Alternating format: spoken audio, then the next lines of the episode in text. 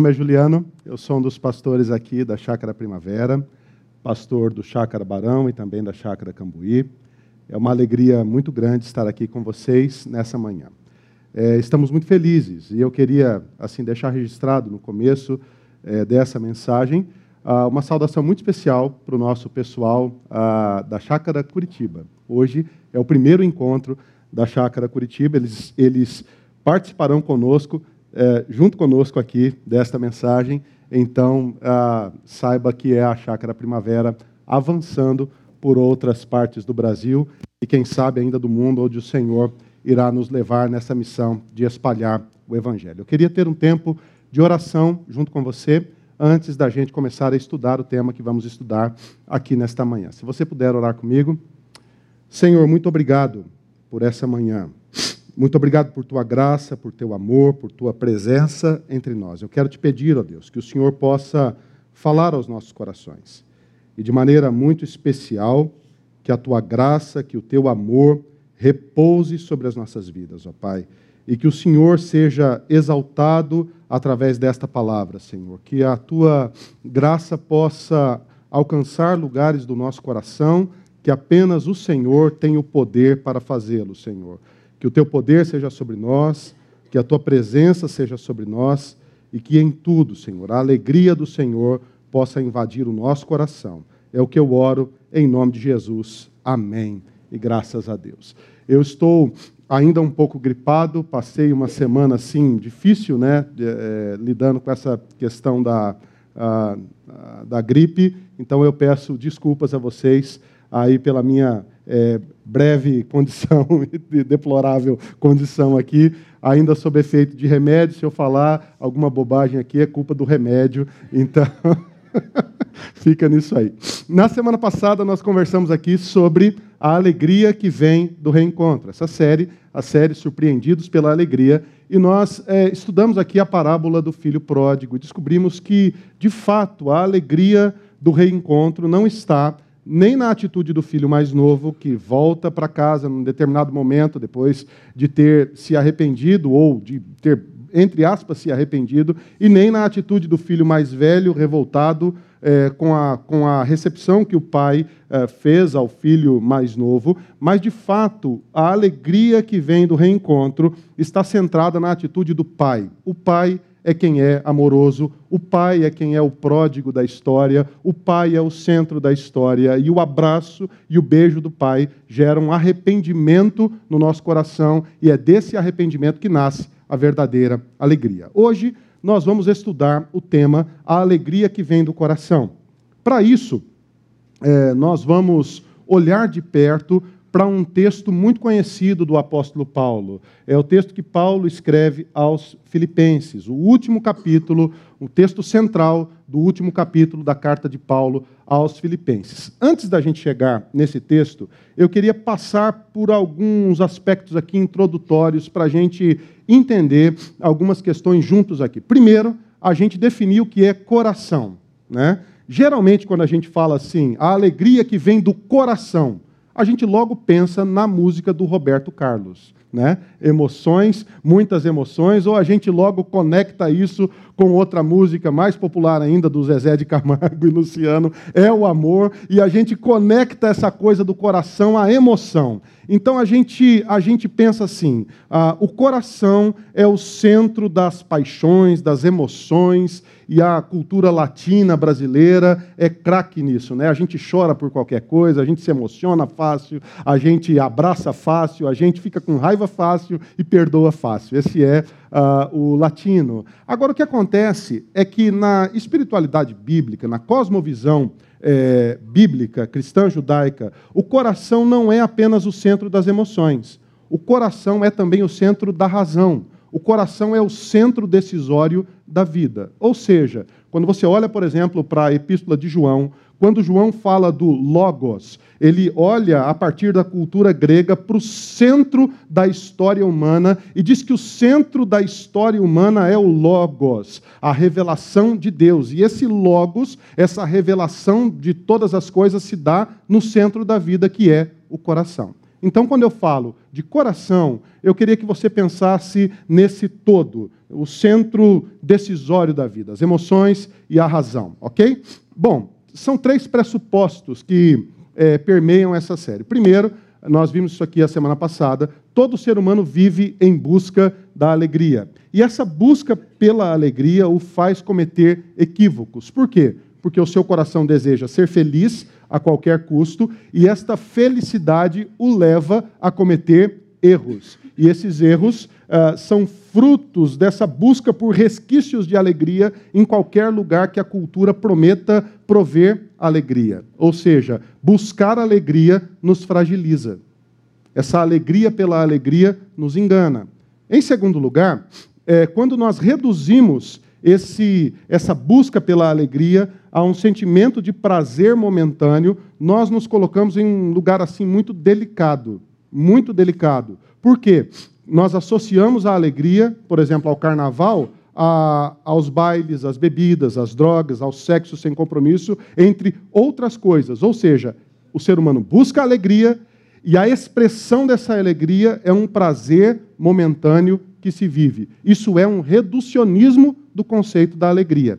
Em terceiro lugar, nós, é, quando acolhemos esse reducionismo, é, geramos em nossa vida o espiral do desespero, que é esse aqui. O sujeito tem um desejo, esse desejo ele é satisfeito momentaneamente, mas não para por aí. Essa satisfação gera uma crise hedonista no seu coração, um novo desejo do prazer pelo prazer. E esse prazer pelo prazer é intensificado pela insatisfação, que gera um novo desejo, uma nova insatisfação momentânea, a intensificação da insatisfação e do desejo por prazer, e novamente a busca pelo prazer, e esse espiral insano vai machucando a vida, vai machucando as pessoas que estão no entorno da vida, faz com que as pessoas usem umas às outras para o seu prazer pessoal. E isso se dá na área financeira, econômica, na carreira, no trabalho, na, na vida sentimental, na área sexual. As pessoas usam umas às outras para obterem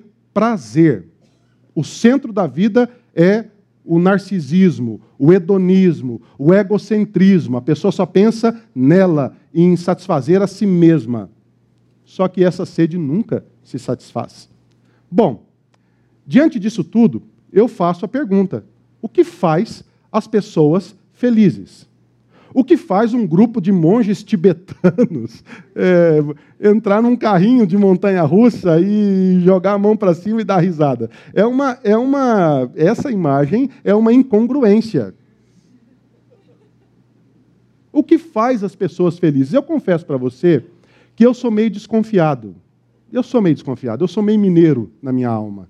É, assim, gente muito feliz me incomoda. E o discurso desse negócio da alegria me incomoda mais ainda. Essa coisa de você tem que ser feliz a todo custo. Isso é uma coisa complicada, não sei quanto a você. Mas assim, eu, eu me encontrar com um palestrante assim, muito animadão, que fala que eu tenho que ser feliz a qualquer preço, eu desconfio do discurso da pessoa. Eu desconfio que ele não é tão feliz assim. Porque a vida não é assim.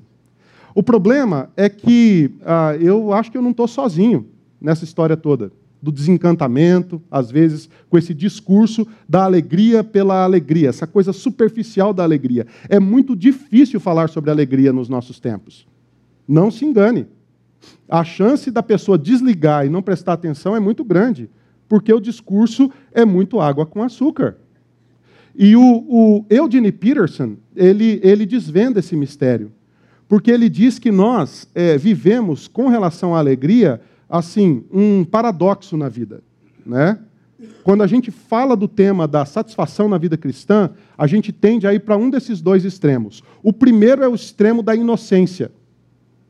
O sujeito é a poliana, tudo é alegria na vida, tudo está bem. Não importa as pancadas que leva, não importa, tudo vai dar certo. Acredita em todo mundo, todo mundo é feliz, o mundo é florido, colorido, né? E afinal está tudo bem. E o sujeito vai se tornando inocente. Ele é inocente na relação com o outro. Ele não percebe os perigos, ele não percebe os riscos que a casa dele corre, ele não percebe os riscos que ele mesmo corre na sua relação de trabalho, na sua relação com o outro outro, ele não consegue alertar os filhos dos riscos que o filho corre, porque afinal ele tem óculos inocentes para ler a vida, e isso não faz bem. O problema é que a vida vai dando pancadas nessa pessoa e ele vai caindo para um outro extremo. E o Eugene Peterson diz que esse outro extremo se chama cinismo. O sujeito sai da inocência e ele vai para o cinismo. E ele começa a dizer assim: não é possível. Esse negócio não existe. Todo mundo é ruim, a vida é ruim, esse negócio é, da espiritualidade cristã é um grande teatro, eu não estou nem aí, não tem chance de eu ser feliz, dá uma olhada para a minha vida, dá uma olhada para as pancadas que eu levei na vida, e ele se torna um cínico. E o que eu estou dizendo aqui é que a espiritualidade cristã propõe um caminho de equilíbrio, nem da inocência e nem ao cinismo. O equilíbrio de encontrar Deus em meio às durezas da vida e conseguir, sim, perceber que há uma alegria plena em Cristo. É possível ser feliz a partir da experiência com Deus. E é sobre isso que eu quero falar nessa manhã: como é um coração feliz. A psicologia vem tentando responder essa pergunta. Desde 1981, o Dr. Ah, Ed Diner ele é acadêmico de duas universidades importantes nos Estados Unidos. Ele começou a estudar o aspecto da alegria. Né? Até então, a psicologia havia estudado o aspecto da depressão, da tristeza. E os psicólogos acadêmicos estudavam é, reflexos dessa tristeza no comportamento das pessoas. Então, como é alguém que sofre de tristeza extrema? E eles vão estudando, escrevendo, aprofundando o tema. O Dr. Ed Diner ele começa uma proposta contrária de estudar pessoas felizes, pessoas que são alegres, e observar aspectos comuns é, de, que, que, são comuns às pessoas é, felizes, às pessoas alegres. E durante 30 anos ele observa pessoas é, felizes e ele chega a algumas conclusões. Ele e o grupo que, que enfim, nasce a partir é, desse estudo. Confesso para você que no começo, quando você lê o início da, da, dos estudos do Ed Diner, ele é muito questionado no ambiente acadêmico, mas ele faz uma escola. Por exemplo, as classes sobre a psicologia positiva na Harvard têm mil inscritos todos, todos os verões. Todos os verões é uma das classes mais frequentadas de toda a universidade uh, em Cambridge. Agora, qual é a conclusão que ele chega? Ele chega à seguinte conclusão: que todos nós temos um ponto de partida genético quando nós falamos do humor. Então, 50% do humor que nós temos, da alegria que nós temos na vida, é fruto de uma carga genética que a gente recebeu. É o ponto de partida, é o set point, é o seu humor em estado de estacionamento. É, é de onde você parte e para onde você volta. Sabe aquele humor que você naturalmente tem? Ou não tem. genético. 50% é genético. Bom, eu vi um cutucando o outro aí, enfim. Segundo lugar, 10% da alegria que a gente sente é circunstancial. Apenas 10%. Está conectado ao trabalho, ao quanto dinheiro que você tem, a sua posição na empresa, posição social, o status. Apenas 10% da alegria que você sente é fruto dessa circunstância de vida que você tem. Por exemplo, ele diz que pessoas que ganham na loteria, imagina você, uma pessoa que ganha um prêmio gigantesco em dinheiro vivo na loteria, depois de dois anos, depois de dois anos, o estado de felicidade dessa pessoa é o mesmo do estado que ela tinha antes de ganhar na loteria. É, é igual ao estado anterior. Ou seja, o grande problema do ser humano é que ele deposita o seu sonho de ser feliz nessa questão da realização pessoal. Ele diz assim: quando eu tiver dinheiro, quando eu conquistar uma carreira respeitável, quando eu atingir essa posição na minha profissão, na sociedade, eu então serei feliz. Isso não é verdade a partir da pesquisa do Dr. Ed Diner. Isso significa apenas 10% da felicidade da vida. 40% da alegria que o ser humano sente é fruto do comportamento intencional. São pequenas atitudes que fazem você uma pessoa mais feliz. É a pessoa que não tinha o hábito de caminhar e passou a caminhar. E aquela caminhada diária trouxe um pouco de alegria para o seu coração. É a pessoa que era desorganizada financeiramente e ela resolveu, num determinado momento da vida, organizar suas finanças. E aquela atitude constante, intencional, de organizar detalhes das finanças que ela nem percebia antes, começou a trazer satisfação no seu dia a dia é o hábito de tratar diferente as pessoas que convivem, de baixar um pouquinho o tom de voz, de conversar um pouco melhor em casa, de olhar no olho um do outro e compreender o que o outro está sentindo e fazer disso um hábito. São pequenas mudanças intencionais de rotina que vão trazendo alegria de verdade para o coração da pessoa. Bom, se 40% é intencionalidade, se 40% da alegria que eu sinto é mudança, é fruto da mudança intencional que aconteceu no meu coração, qual é o exemplo bíblico que eu posso extrair? Como a Bíblia pode responder a isso? E hoje de manhã eu queria trazer para você aqui o retrato do coração, do centro é, diretivo da vida do apóstolo Paulo. E olhar para esse aspecto do, do, da alegria no coração de Paulo e extrair algumas lições muito práticas que podem nos ajudar nessa questão da alegria verdadeira na nossa caminhada. Para isso, eu queria ler com você o texto de Filipenses 4, de 10 a 13, um texto muito conhecido. O texto diz assim: Alegro-me grandemente no Senhor, porque finalmente vocês renovaram seu interesse por mim. De fato, vocês já se interessavam, mas não tinham oportunidade para demonstrá-lo. Não estou dizendo isto porque esteja necessitado, pois aprendi a adaptar-me a toda e qualquer circunstância. Sei o que é passar necessidade e sei o que é ter fartura. Aprendi o segredo de viver contente em toda e qualquer situação, seja bem alimentado, seja com fome, tendo muito ou passando necessidade. Tudo posso naquele que me fortalece. Esse é o retrato do coração do apóstolo Paulo. Esse texto ele está no último capítulo é, da, dos, da carta aos Filipenses. E esse último capítulo ah, revela que esse texto que lemos está no centro desse último capítulo. Há um contexto anterior e um contexto posterior a esse texto que a gente leu. Então, para a gente entender melhor ah, o que Paulo está dizendo ali e aprofundar um pouco a nossa compreensão, eu queria ver com você esses dois contextos. No contexto anterior, veja o que Paulo diz. Ele começa o capítulo 4 dizendo que ele tem saudade dos irmãos. E saudade é um sentimento positivo, é um bom sentimento. É, eu percebo que ao ter saudades, Paulo revela que a sua relação com a igreja é não profissional. Ele não tem uma relação pastoral profissional com a igreja.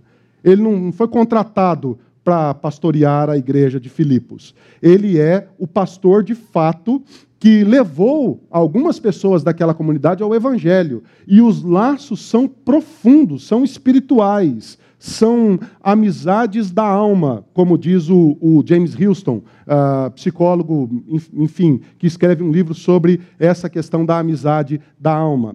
É, e ele começa a dizer a esses irmãos que ele tem um contato profundo na alma, algumas orientações. Ele diz assim: permaneçam firmes, alegrem-se no Senhor, não andem ansiosos, tenham paz. Orientações firmes, profundas, que de fato vão alinhar a vida daquela igreja. Ele diz: tudo que for verdadeiro, nobre, correto, puro, amável e de boa fama, que isso ocupe o pensamento de vocês, que vocês pensem nisso e coloquem em prática tudo que vocês ouviram. Antes de mostrar o seu coração, de revelar de fato onde está a sua alegria e a satisfação na vida, o apóstolo Paulo orienta aquela igreja dizendo que o caminho, o caminho para que eles tenham um coração igual ao do apóstolo Paulo é esse, que eles permaneçam firmes, que eles se alegrem no Senhor, que eles não andem ansiosos, que, ele, que eles tenham paz, que eles ocupem a mente deles com tudo que for bom e coloquem em prática aquilo que eles ouviram. No contexto posterior, ah, o apóstolo Paulo reconhece que aqueles irmãos de Filipos participaram das tribulações. Eles participaram aqui financeiramente. Eles deram uma oferta em espécie ou em dinheiro, ou em recursos, ou em roupas, eu não sei o que foi, mas eles ajudaram o apóstolo Paulo fisicamente. Foram a única igreja que ajudaram o apóstolo Paulo naquele momento de crise. Ele diz: Agora eu estou suprido, muito obrigado, ajudem a Epafrodito. Epafrodito é o auxiliar de Paulo, que é mensageiro dessa história toda. O apóstolo Paulo está preso em Roma. Epafrodito leva os recursos de Filipos para Roma e traz de volta de Roma para Filipos a carta do apóstolo Paulo. Ou seja, ele diz: Eu estou suprido, se vocês têm mais recursos, ajudem o Epafrodito, que ele está em necessidade. Deus suprirá as necessidades de vocês em Cristo. Ele faz as saudações finais, saúda o João, a Maria, o Zé, a Cristina, ele fala: todo mundo está bem, Deus abençoe vocês, a bênção final e a despedida. No centro desse contexto de agradecimento e da orientação que ele dá à igreja para que eles permaneçam firmes, que eles se alegrem no Senhor, não sejam ansiosos, andem em paz, está o texto que nós lemos. E esse texto traz algumas lições. E eu gostaria de destacar quatro lições práticas para que eu e você aprendamos também esse caminho de uma felicidade equilibrada a partir da ética, da cosmovisão bíblico-cristã. O primeiro deles é: nós precisamos ter um coração agradecido. É a arte de reconhecer que coisas boas acontecem. Olha que interessante. O texto diz assim: Alegro-me grandemente no Senhor, porque finalmente vocês renovaram seu interesse por mim. De fato, vocês já se interessavam, mas não tinham a oportunidade de demonstrá-lo. Paulo está extremamente agradecido. Ele diz: Alegro-me grandemente no Senhor. É uma alegria excessiva, grandiosa, é um regozijo. A alma dele está excessivamente feliz. Não é uma alegria retórica. Do tipo assim, quando sua sogra chega em casa, abre a porta e você fala: Que alegria. Retórica, às vezes, né? Às vezes em alguns casos. Ou cunhado, né? Que alegria, que cunhado palmeirense, né? Que alegria. Não, a alegria de Paulo é verdadeira. Ele, ele expressa uma verdadeira e profunda e grandiosa, efusiva alegria no Senhor. Agora pensa comigo, qual é o pano de fundo dessa alegria plena? Essa foto são as ruínas de Filipos. Paulo está escrevendo à igreja de Filipos que ele está efusivamente alegre no Senhor. Ele está muito alegre no Senhor. O contexto dessa alegria é a prisão de Paulo. No capítulo 23 de Atos, o Senhor diz a Paulo: Importa que você vai a Roma. E Paulo passa por uma tribulação terrível até que ele chegue preso em Roma. No capítulo 27, a Bíblia diz assim: que ao partir, logo depois da audiência com Agripa, ao partir para uh, Roma, o barco onde está o apóstolo Paulo passa por ventos contrários. Os ventos contrários deixam a navegação lenta, eles não ganham espaço. E parece que a viagem vai perdendo o sentido, porque os ventos são contrários e eles não conseguem avançar.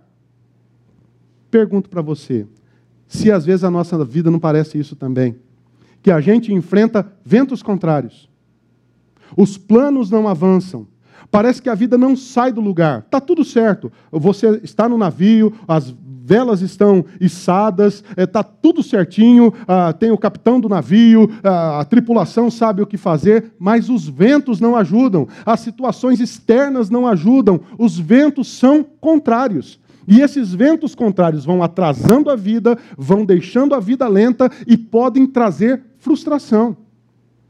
O problema é que a história de Paulo não para por aí. Depois dos ventos contrários, o versículo 8 do capítulo 27 diz que eles chegam a bons portos. E às vezes a gente também vive em bons portos na vida. Bons portos aqui é porque o porto deveria ser bom. A cidade deveria ser boa. Ninguém ia colocar o nome de bons portos numa cidade ruim, não é verdade? Eles colocariam é, portos ruins, né? Bons portos. Eles chegaram a um bom lugar. Agora pergunto: este era o objetivo de Paulo? Ele iria para Roma. Bons Portos era meio do caminho, mas era uma situação confortável. E eu fico pensando que muitas vezes nós também vivemos situações assim. Está confortável, mas não está bom. Está tá confortável, mas não traz alegria, não traz satisfação. O sujeito olha para o seu emprego, paga bem, é bom, mas, mas parece que tem alguma coisa fora do lugar. Há um, há um conforto estranho à alma porque aquele de fato não era o objetivo de Deus para a vida daquela pessoa. Eles saem de bons portos e ficam 14 dias à deriva. Interessante isso, né? Uma tempestade terrível. Por dias eles não veem a luz do sol. Eles têm que recolher as velas. Eles pensam que vão morrer. Eles estão 14 dias à deriva. A Bíblia diz que ninguém está comendo mais nada. Eles, eles reduzem, eles estão há 14 dias em jejum, porque eles não sabem quanto tempo ficarão à deriva. Não tem GPS, não tem bússola, não, não tem sol, não sabe para onde vai. Eles não têm nenhuma noção de navegação. E o que acontece é que eles estão perdidos. E começam a temer pela vida. Até que um anjo aparece para o apóstolo Paulo e diz assim: pode ficar tranquilo ninguém desse navio irá se perder. Vocês vão encontrar um lugar. O apóstolo Paulo, então, reúne-se com a tripulação, diz: podem comer, podem se alimentar, nós precisamos nos preparar, porque nós vamos desembarcar em breve e ninguém irá se perder. Todo mundo fica feliz e eles passam por um naufrágio. o navio se arrebenta. Eles têm então que nadar até a ilha de Malta. É de fato, das duzentas e poucas pessoas que estão no navio, nenhuma se perde. Mas eles chegam até Malta, são recebidos em Malta. O povo de Malta faz uma fogueira para receber aqueles náufragos que agora estão ali. À espera, é, estavam à espera de um milagre, receberam o um milagre. Eles chegam a Malta e você sabe o que acontece? Paulo, naquela fogueira, é picado por uma víbora. Uma víbora salta do fogo, gruda na mão do apóstolo Paulo, e o pessoal fala assim: esse cara deve ter feito algo muito errado na vida. Não é possível. Ser salvo de uma tragédia dessa para morrer aqui na praia com uma víbora. Que morra, né? O pessoal falou, deve ser muito bandido mesmo. E eles ficam ali observando. É interessante, né? Porque o texto fala assim: eles esperavam que Paulo inchasse e morresse. A turma ficou ali assistindo a morte de Paulo, né? Vamos ver como vai morrer. E ele não morre. Vai passando o tempo e ele não morre. E a turma fala: é um Deus. Não é um bandido, é um Deus. E ele, então, é, é, muito bem tratado. Eles ficam durante três meses em Malta, finalmente embarcam para Roma, e quando chega em Roma, Paulo diz: estou preso. e ele vai para a prisão domiciliar. Esse é o contexto. Depois de passar tudo isso, Paulo diz: Alegro-me grandemente no Senhor. Qual que é o problema que você está passando mesmo na vida? Qual é a dificuldade?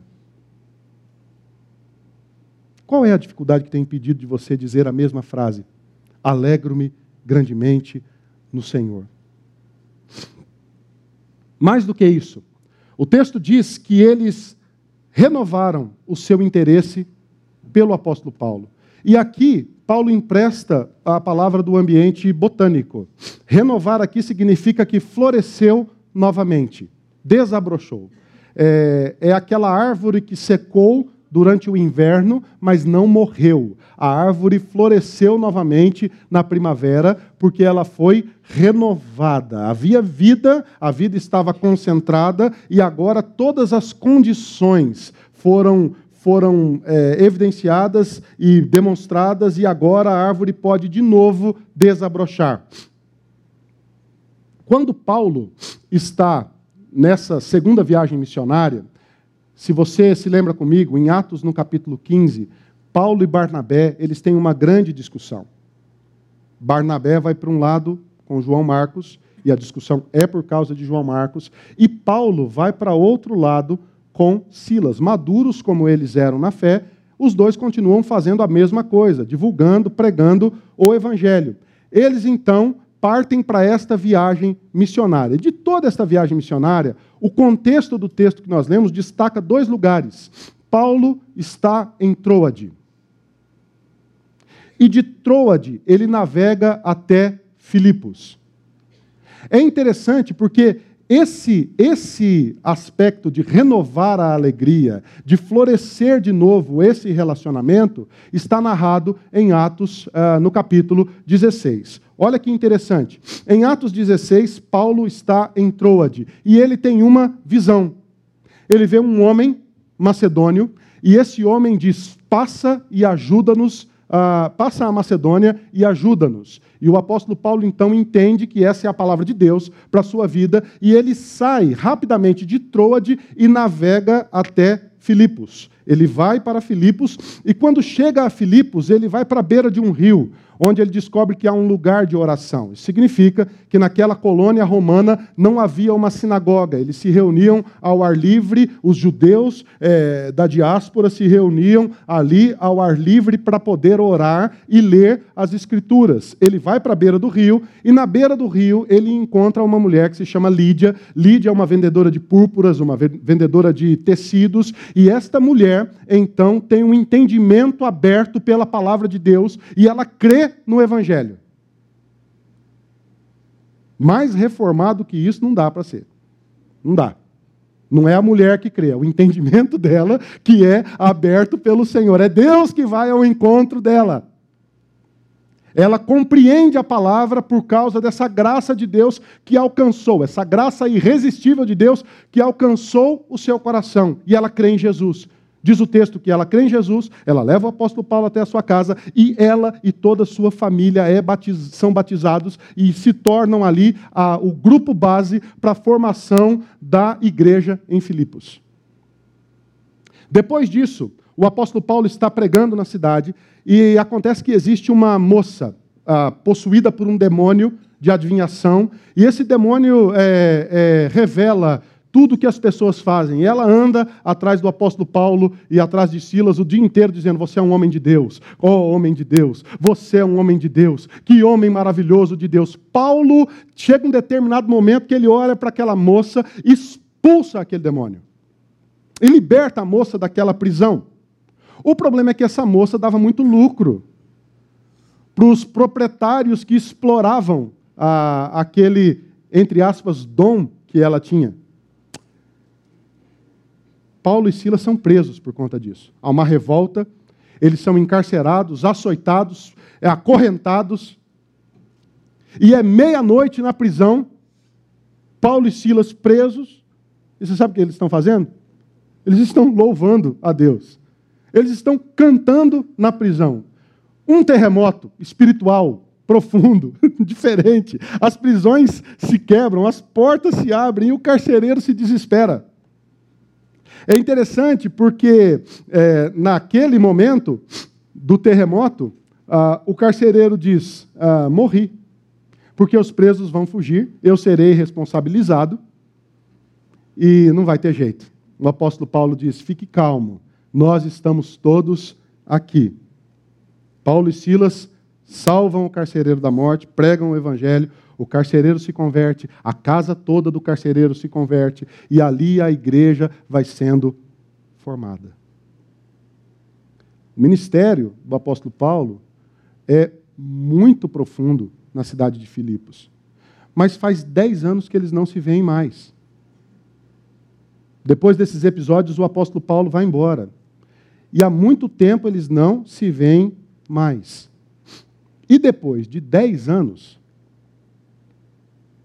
a igreja volta e investe na vida do apóstolo Paulo. E você sabe qual é a reação do apóstolo Paulo? Gratidão. Ele agradece. Ele tem um coração extremamente alegre, porque apesar das aflições, apesar dos ventos contrários, dos bons portos, apesar do naufrágio, apesar das lutas que sofreu, apesar da víbora em Malta, apesar da prisão domiciliar em Roma, apesar das cadeias que sofreu em Filipos, das contrariedades que sofreu para implantar a igreja em Filipos, apesar de tudo aquilo, o Senhor, Deus, através daqueles irmãos, lembrou o coração de Paulo que Deus estava com ele. E isso gerou gratidão no seu coração. Qual é a primeira lição que a gente aprende? Que um coração alegre é um coração agradecido. Quais são as aplicações práticas para você e para mim? Nós precisamos reconhecer quem são as pessoas que Deus tem colocado ao nosso lado, que tem investido em nossa vida. Que tal você fazer um exercício de olhar para a sua história e tentar uh, nominar três pessoas que investiram em você para que você fosse quem você é hoje? E se você tiver a possibilidade e a oportunidade, talvez você voltar e agradecer a essas pessoas. Durante essa semana. Pegar o telefone e dizer: Olha, muito obrigado. Porque há 10 anos você investiu na minha vida.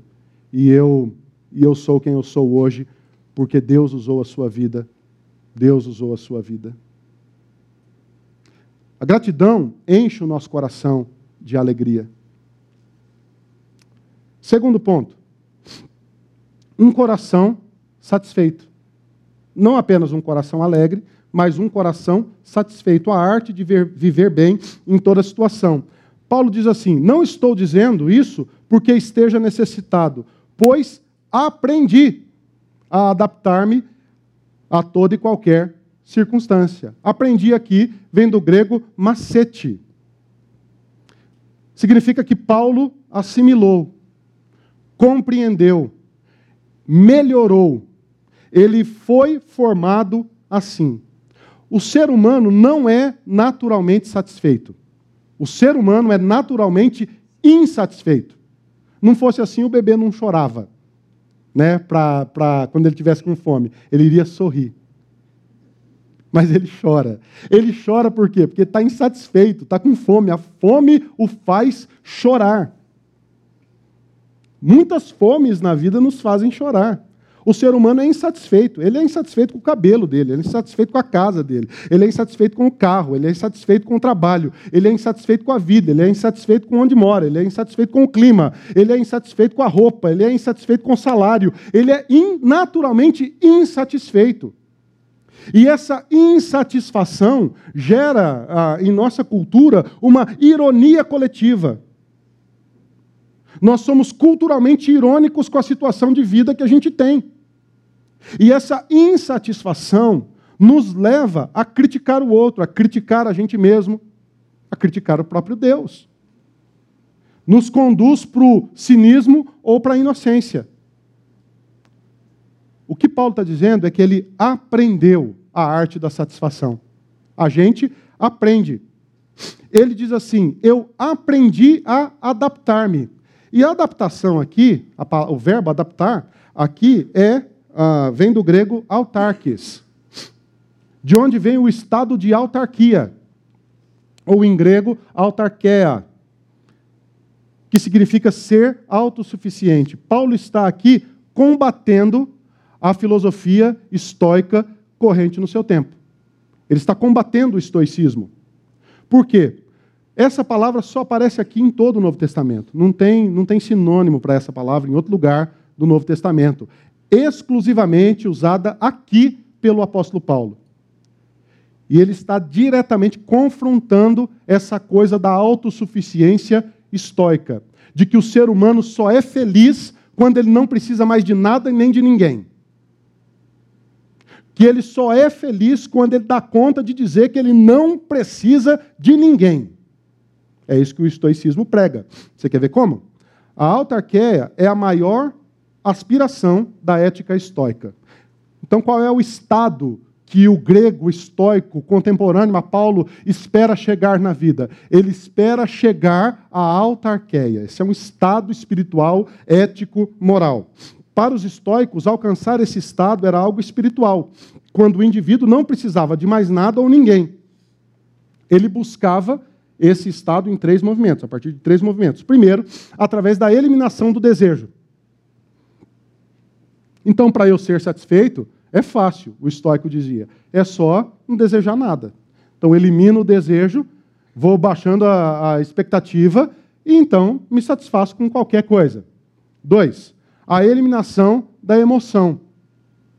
O, o americano traduz isso a partir da expressão I don't care. Essa é a história. Eu não me importo. Eu não sinto emoção nenhuma. Tem uma outra expressão americana que é assim, é, ofensiva, porque você conta uma vitória que você teve. Você diz assim: Poxa vida, consegui algo que eu estava sonhando muito. E o seu amigo vira para você e diz assim: Good for you. Bom para você. Sem emoção. A alegria sua é sua. E dá licença, não fica muito feliz perto de mim, não, porque eu não estou nem aí para a sua alegria. E também não estou nem muito aí para a sua tristeza, não. O problema é seu. E esse estado de, de treinar a alma a não se emocionar vai tornando o cara autossuficiente. Mais do que isso, ele elimina a preocupação. Então ele não se preocupa. Ele não se preocupa com o outro, ele não se preocupa com os rumos da casa, ele não se preocupa com a sua própria vida e nem com a vida de quem convive com ele. Ele elimina a emoção, elimina o desejo e elimina a preocupação. E com isso ele diz: Eu me basto. Eu sou o fim em mim mesmo. A minha história é vivida a partir de mim, para mim, por mim, é tudo em mim. Sêneca, que é o maior talvez expoente da filosofia estoica, diz assim: que o homem feliz está contente com a sua sorte presente, não importa qual seja ela, está reconciliado com as suas circunstâncias, ou seja, o que dirige esse cidadão são as circunstâncias que o cercam. E quer sejam essas circunstâncias quais forem, ele está reconciliado consigo mesmo. Por quê? Porque ele é autossuficiente, ele se basta. O mundo não importa. O que importa é a minha história. E eu fico percebendo que hoje em dia nós vivemos um neo-estoicismo. A, a, gente vive hoje na nossa sociedade é, essa questão do mito heróico de sucesso. O sujeito só tem sucesso se ele for o herói da história. A gente admira, admira nos nossos dias esse mito heróico do sucesso. Da pessoa que era extremamente pobre e ela foi vencendo, vencendo, vencendo, vencendo e se tornou extremamente rica, extremamente é, bem-sucedida. E esse, e esse sucesso nos encanta. E a gente começa a dizer que esse, que essa na verdade é a narrativa de alegria da nossa sociedade, e que se o sujeito não chegar a esse topo da vida aqui, ele não será feliz. Se ele permanecer nesse estado inicial, ele será frustrado, ele será entristecido, ele não terá histórias para contar. Isso é um mito da nossa sociedade. Esse é um mito que promete alegria. Você quer ver como? Os americanos, Benjamin Franklin, na verdade, cunhou esse termo, o self-made man. E é interessante que essa estátua é, retrata exatamente isso: o homem fazendo a si mesmo. O homem construindo a sua própria história. O self-made man é uma figura americana que representa a pessoa que vence na vida pelo seu próprio esforço alcançando grande sucesso econômico e social graças à sua capacidade pessoal, talento e trabalho. Parece que, parece que esse é um mito heróico de sucesso neo-estoico estoico que vai pregando essa autossuficiência como fim principal da vida. O sujeito pensa que ele só será feliz quando construir a sua história a partir da autossuficiência e ele puder dizer para o mundo: Eu não preciso de você, eu consigo sozinho. E a satisfação passa a estar nas suas conquistas, nas circunstâncias que regem a sua vida. O grande problema é que, na ausência desse sucesso, o ser humano fica frustrado, infeliz. Esse mito é um, esse é um mito, um arquétipo, um ideal cultural, não apenas nos Estados Unidos, mas no mundo todo. O mundo pensa assim. Para os estoicos, a alegria é um ato da vontade humana. O objetivo é ser autossuficiente. O apóstolo Paulo, pregando o evangelho, diz que, na verdade, a alegria é um ato de satisfação em Deus. O objetivo é depender do Senhor. A suficiência está em Cristo. O que Paulo está dizendo é que a sua satisfação não está em si mesmo. A sua satisfação está em Deus. As circunstâncias da sua vida são importantes, sim. Paulo diz: Eu aprendi a adaptar-me a toda e qualquer situação. É sinal que ele já viveu em toda e qualquer situação, tanto de fartura quanto de escassez. Mas o ponto não é esse. Não é nem a escassez e nem a fartura que o definem como pessoa, é sua suficiência em Cristo. Ele depende depende de fato daquilo que Cristo fez com ele e por ele. E aquilo que Cristo fez com ele traz alegria verdadeira ao seu coração. Não é a autossuficiência, é a suficiência em Cristo. É a gratidão por aquilo que Cristo fez. É a satisfação pela vida que Cristo me deu. Qual é o exercício prático nesse segundo ponto? Que tal? Que tal você dar uma olhada assim no entorno da sua vida e verbalizar a sua satisfação. Não seria um, um exercício bom? Você abrir a porta assim da sua casa e dizer assim: Senhor, muito obrigado por essa casa que o Senhor me deu. Coisa simples, que a gente nem presta atenção. Você abrir a geladeira e perceber que aquele mantimento que está ali é graça de Deus sobre a sua vida. Satisfação por aquilo que Deus tem te dado. Olhar para a sua carreira, para o seu trabalho, para as coisas que você viveu, para as oportunidades que já aconteceram na sua vida ou que ainda irão acontecer, olhar para a sua família, para os seus filhos, para a sua, para a sua família estendida, para as coisas que você vive e reconhecer que de fato você está satisfeito. Você não precisa de mais nada. Tudo o que você precisa, você já tem. Tudo o que você precisa já está em você. Deus já fez. É graça de Deus. E essa satisfação vai trazendo alegria ao nosso coração. Uma alegria verdadeira não ingênua, não fruto do consumo, não fruto do mito heróico, não fruto da, da autossuficiência, mas fruto da gratidão por aquilo que Cristo fez por nós. Essa é a alegria verdadeira. Em terceiro lugar, são quatro pontos. Um coração livre das ilusões. É a arte de confiar em Deus. Olha o que Paulo vai demonstrando. Ele diz assim: Eu sei o que é passar necessidade. E sei também o que é ter fartura. Eu aprendi o segredo de viver contente em toda e qualquer situação, seja bem alimentado, seja com fome, tendo muito ou passando necessidade. É interessante que, de novo, Paulo vai trabalhando dois extremos. Primeiro, ele diz que nós precisamos ser livres da ilusão. Da ilusão que é a necessidade ou a fartura que forma ou determina a nossa identidade. Não é isso. Você não, você não precisa se preocupar com isso, isso é outro aspecto. Não é a necessidade que diz quem você é, e nem é a fartura que vai dizer quem você é.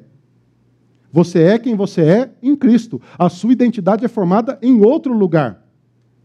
Tudo o que você é, tem, possui, vive, vivencia, tudo isso colabora para a formação da sua identidade, mas tudo isso não define quem você é. Você não é aquilo que você tem e você não é aquilo que você não tem. Você é quem você é em Cristo. O que Paulo diz aqui, eu aprendi, eu sei o que é passar necessidade. E necessidade aqui é sinônimo de ser humilhado. Paulo está ensinando aqui um segredo. Ele diz assim: Eu sei permanecer humilde na adversidade. Ou seja, a adversidade não tem a capacidade de frustrar o meu coração. E mais do que isso, ele diz que na fartura ele também viveu. E ele também teve mais do que precisava já teve recursos é, excedentes na vida. Paulo vem de um ambiente é, de formação clássica. Isso denota que ele tinha condições financeiras. Ele é um intelectual. Ele foi um aristocrata em sua sociedade. E é interessante que ele parte desse, dessa vida abastada, tendo mais do que necessitava, e ele vai para um ambiente de extrema dureza e pobreza. E o apóstolo Paulo diz: Eu, eu aprendi a viver nesses dois extremos. O que, é que ele está dizendo aqui? Que ele tem um segredo. Eu aprendi o segredo de viver contente, porque a necessidade não me formou como pessoa. É interessante que muitas vezes a necessidade gera algumas coisas no nosso coração. Um sujeito que passou fome na vida, você já passou fome alguma vez na vida? Passou, né? do almoço até a janta, né? Então você oh, morri de fome. Do, do meio-dia só fui comer oito da noite. Né? Há pessoas que passaram fome na vida. Três, quatro, cinco dias. Às vezes, três, quatro, cinco anos de privação, de extrema pobreza, de fome. É interessante que esse trauma muda a perspectiva de vida da pessoa. Muda. Um sujeito que passou fome na vida não é mais o mesmo. O resto da vida ele vai lutar para não passar fome mais. E vai gerar atitudes extremas no seu caráter, na sua personalidade. Ele vai se tornar avarento, ele não vai dividir o que tem, ele vai brigar por causa dos recursos financeiros, porque ele tem medo de faltar. É aquele sujeito que vai no supermercado, você já viu? A esposa vai colocando coisa no carrinho e o marido vem atrás devolvendo a coisa na prateleira ele, ele sofre de uma ansiedade terrível quando, quando, quando o assunto é dinheiro. O humor dele é definido pelo quanto ele tem na conta bancária. Papai chegou feliz. Deve ter recebido alguma coisa por aí. Papai chegou muito desanimado, teve que pagar uma conta pesada e, não, e a gente está sem dinheiro. Atitudes extremas. A privação mexe com, com, com o, o, nosso sentido de alegria, de satisfação na vida, nos faz murmurar, nos faz entristecer. A necessidade mexe com a gente. Por outro lado, a fartura também nos atinge. Na fartura, nós nos tornamos cínicos. Meio blazer, assim, a atitude é, de a vida não tem a ver comigo, eu estou bem o problema é seu. O cara contou um negócio grave para você, você pode ajudar, mas você finge de morto. Fala assim: não é comigo. Eu, eu vou me tornando cínico ao sofrimento alheio. Por quê? Porque eu sou o fim em mim mesmo. O sujeito vai se tornando orgulhoso, desequilibrado com as suas finanças e começa a desperdiçar. A fartura faz isso a, a pessoa vai perdendo a noção do, do, do, do, dos limites, ele vai perdendo a noção da generosidade, e ele pensa que, o, que aquele recurso o fez, o formou como pessoa, e agora ele se tornou assim. E o apóstolo Paulo está dizendo: não é nem a necessidade e nem a fartura, existe um segredo. E qual é o segredo que ele diz? Em todas as situações eu preciso ter equilíbrio. Na hora da necessidade, confiança. E na hora da prosperidade, humildade. Esse é o segredo. do coração livre das ilusões, do coração que, na hora da necessidade extrema, da fome, do aperto, das, das ausências, do, das limitações, dos muros que a gente vai encontrando na vida, nesse momento, o apóstolo Paulo diz: Eu aprendi a confiar em Deus. Eu aprendi que vai aparecer uma igreja em Filipos gente do coração que vai me ajudar em determinado momento e eu vou compreender através dessa ajuda que Deus está comigo. O meu coração é grato, o meu coração é satisfeito, mas ele é também livre das ilusões, porque essa necessidade não diz quem eu sou. Eu confio em Deus. Mas quando ele vai para o outro extremo da fartura, ele continua dizendo: não é a prosperidade também que diz quem eu sou. Eu não sou um mito heróico de sucesso. Na verdade, essa prosperidade me fez humilde, me fez reconhecer que eu dependo do Senhor, me fez reconhecer que foi a graça de Deus e não o meu esforço, me fez reconhecer que não sou eu, é Cristo em mim. Em quarto e último lugar, a arte de permanecer firme em Deus. O apóstolo Paulo diz: tudo posso naquele que me fortalece. Tudo é um negócio muito complicado. Como diria o filósofo Tim Maia, tudo é tudo. e nada é nada. O que é tudo? Tudo é um negócio genérico, não é verdade? Ah, eu sou feliz em tudo. Espera aí, tudo? O que é tudo? A força do texto aqui, uma tradução livre que eu fiz do texto, do grego para o português, é essa. Em cada coisa que vivo, sou fortalecido por Deus. Você não é firme em tudo, mas você pode ser fortalecido em cada situação que você vive. A cada dia. Por isso que Jesus diz: basta a cada dia o seu mal. Porque a cada dia você terá situações que provarão a presença de Deus e o fortalecimento de Deus na sua vida. Paulo está dizendo: tudo que eu faço, eu faço em Cristo. Tudo não é genérico. Em cada situação, Deus me fortalece. O encorajamento e a energia vêm de Deus. Eu não sou forte para tudo. Eu sou fortalecido a cada dia.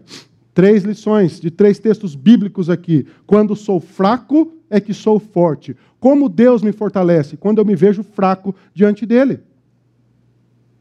Qual é o segredo do coração firme em Deus, do coração contente em Deus? Ele se vê fraco diante de Deus, ele reconhece suas fraquezas diante de Deus. Por isso, por amor de Cristo, regozijo-me nas fraquezas, nos insultos, nas necessidades, nas perseguições, nas angústias, pois quando sou fraco é que sou forte. Em segundo lugar, quando sozinho, Deus permanece ao meu lado, mas o Senhor permaneceu ao meu lado e me deu forças para que por mim a mensagem fosse plenamente proclamada de todos os gentios e que todos os gentios a ouvissem. Eu fui libertado da boca do leão. Na hora da angústia, do sofrimento, ele percebe claramente que Deus está ao seu lado. Fantástico isso. Um terceiro ponto ainda, quando incapaz, Deus me dá força e capacidade. O texto que Paulo escreve a Timóteo é esse: Dou graças a Cristo Jesus, nosso Senhor, que me deu forças e me considerou fiel, designando-me para o ministério.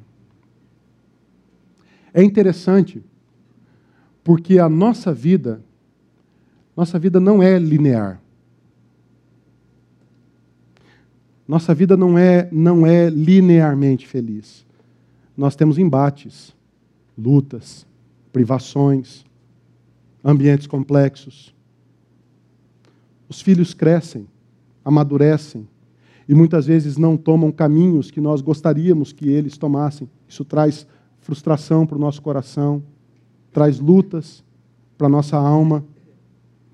Muitas vezes a gente olha para o casamento depois de 20, 30 anos e há tristezas que foram estabelecidas no ambiente da família e que, e que parecem ser insolúveis, aquele sentimento de, de tristeza por conta da não linearidade da vida.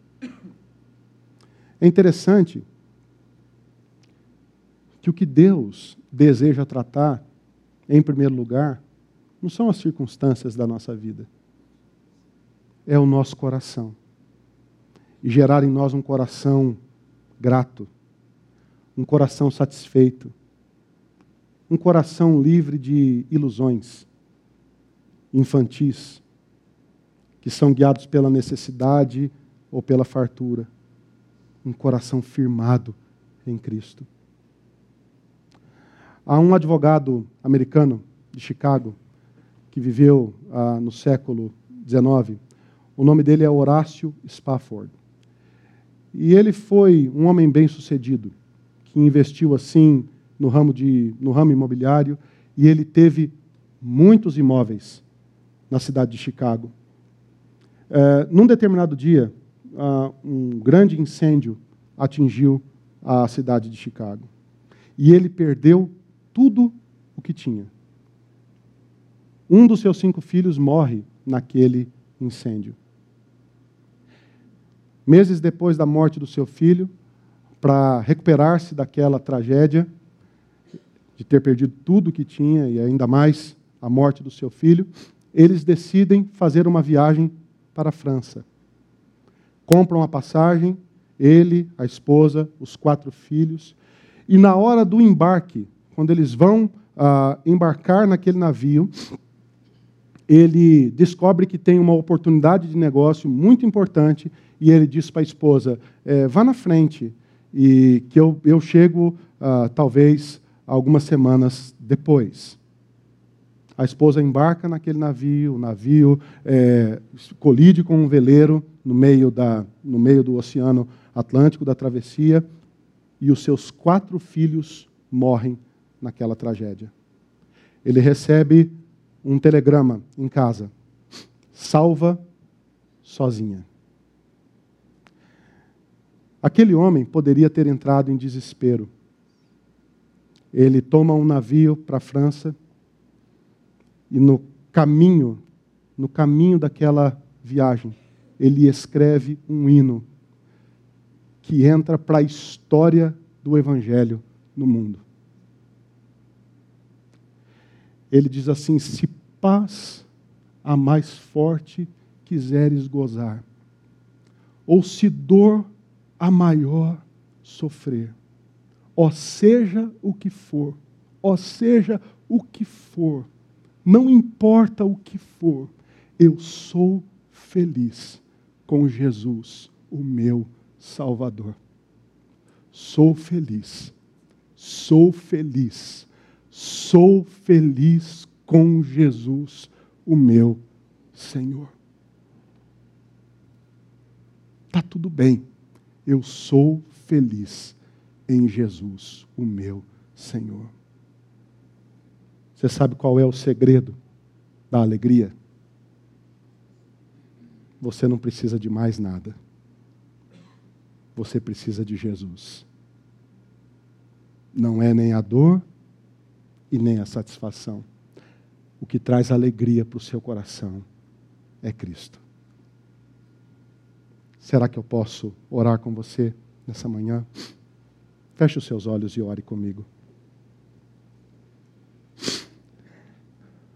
Muito obrigado, Senhor. Muito obrigado por tua presença nesse lugar. Muito obrigado, Senhor, porque não é nem a dor e nem o prazer que definem a nossa alegria. O que define a nossa alegria é Cristo. É a nossa satisfação em Cristo. É verdade, Senhor, que na vida nós passaremos por momentos de dor e por momentos de prazer. É verdade que muitos que estão aqui, Senhor, podem estar em extrema necessidade ou no momento de extrema fartura na vida. Mas nós te agradecemos porque não é isso que define a nossa alegria. O que define a nossa alegria é o que Jesus fez por nós. Deus amado, eu quero pedir que o Senhor possa invadir a nossa alma, Senhor, o nosso coração, e trazer sobre nós, sobre a nossa casa, sobre os nossos filhos, sobre a nossa família, sobre os nossos amigos, no ambiente de trabalho, um tempo de alegria verdadeira, Senhor. E que essa alegria comece dentro do nosso coração, dentro da nossa alma, porque nós descobrimos esse segredo o segredo de confiar e depender do Senhor apenas. Oh Deus, abre o nosso ouvido e o nosso coração para essa palavra. É o que eu oro em nome de Jesus. Amém.